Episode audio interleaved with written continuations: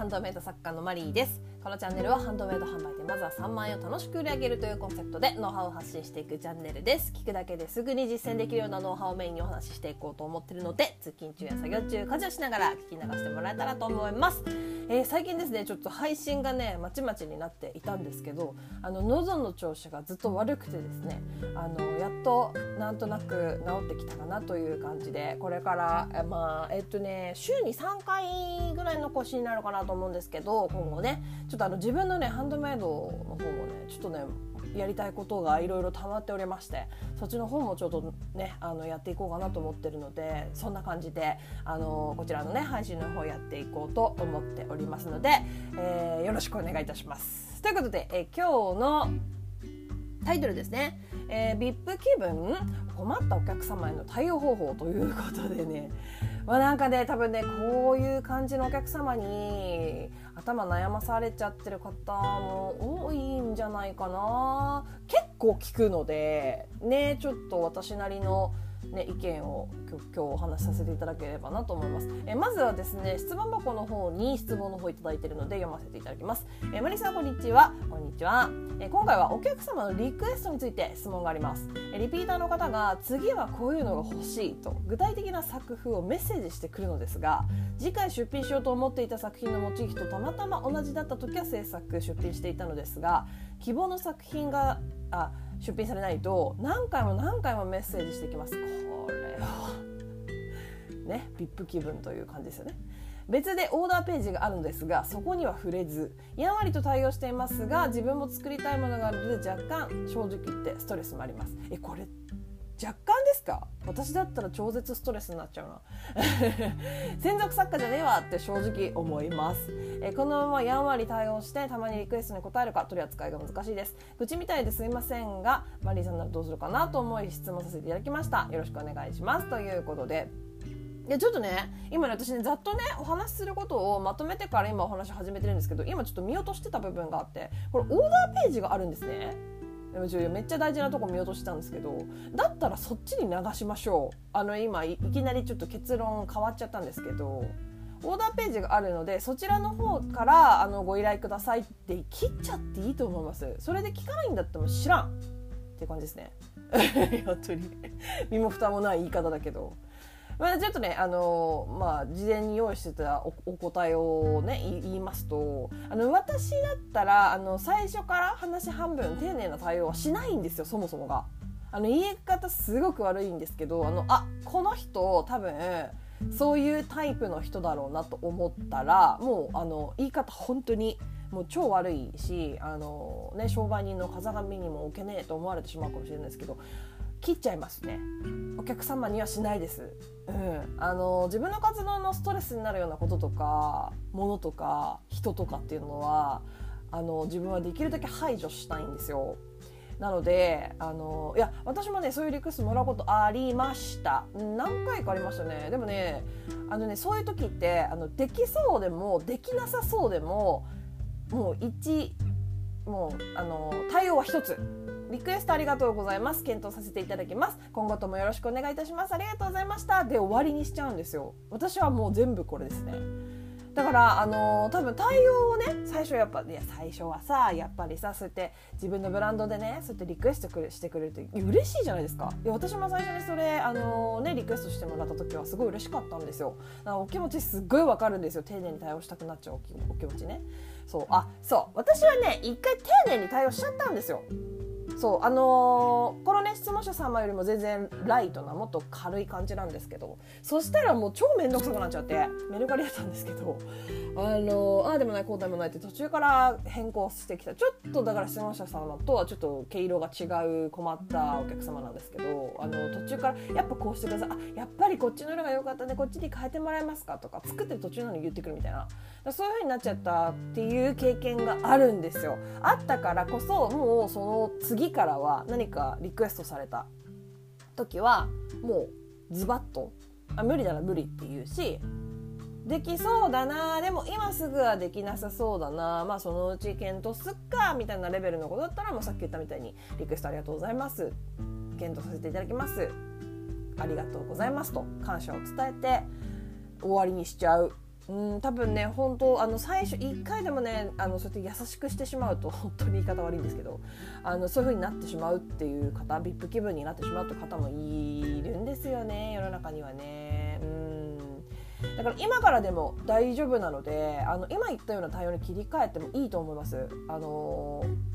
なんだろうもう聞かないよっていう態度を出しちゃっていいと思いますね。あの言い方は気をつけて、まあの感謝を最大に込めて、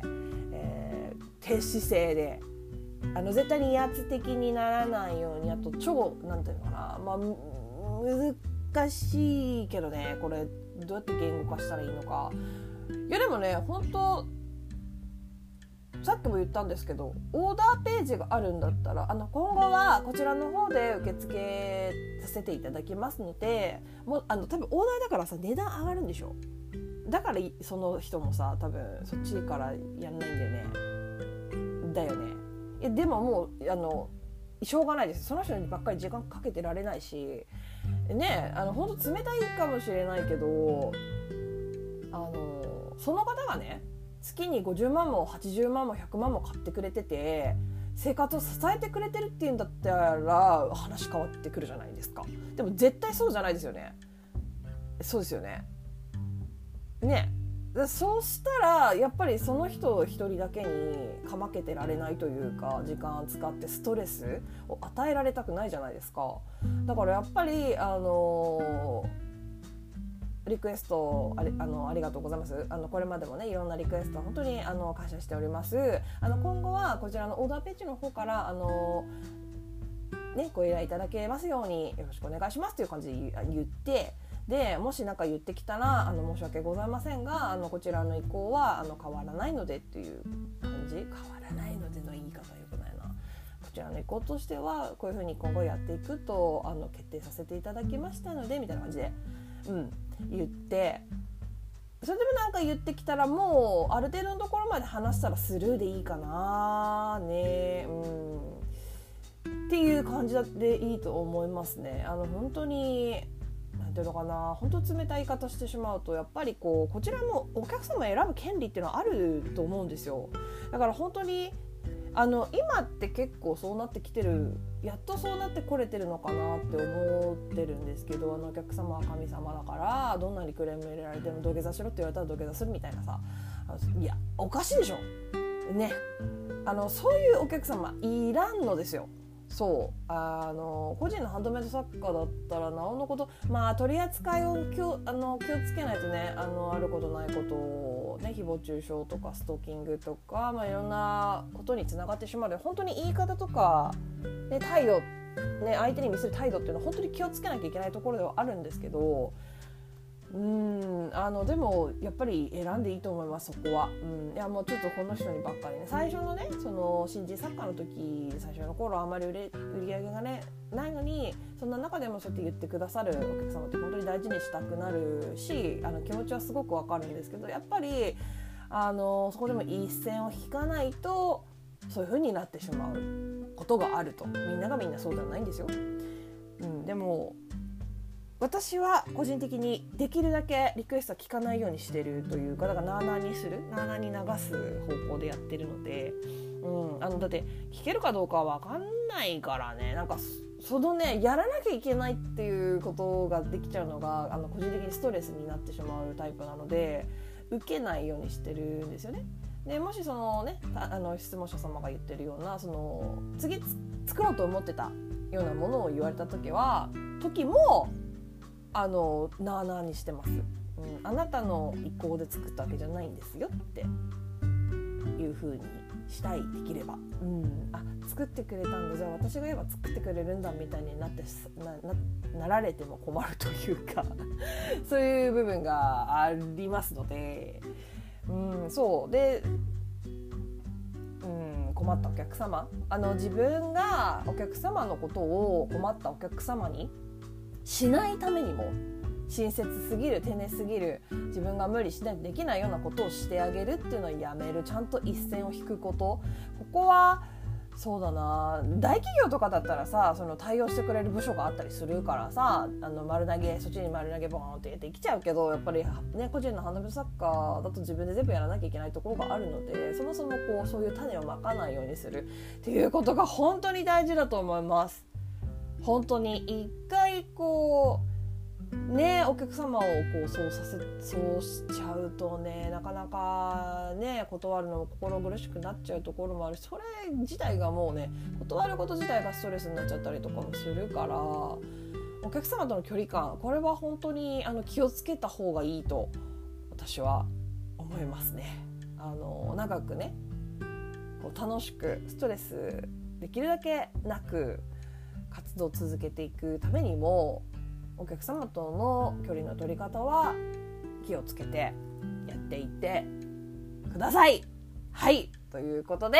今日はここまでになります。えどんなご質問にお答えしていきますので Twitter の質問箱やスタンド FM のレターなどでお気軽にご質問を送ってもらえたらと思います。え、もしまだ聞いてみたいなと思っていただけましたらフォローやいいね YouTube でしたらグッドボタンチャンネル登録をしてもらえると励みになります。え、スタンド FM の方ではライブ配信もしております。えっ、ー、と不定期になるんですけどえっと、あとねメンバーシップとかもやっておりますのでそちらではねちょっとね大きな声では言えない有料のメンバーシップなんですけど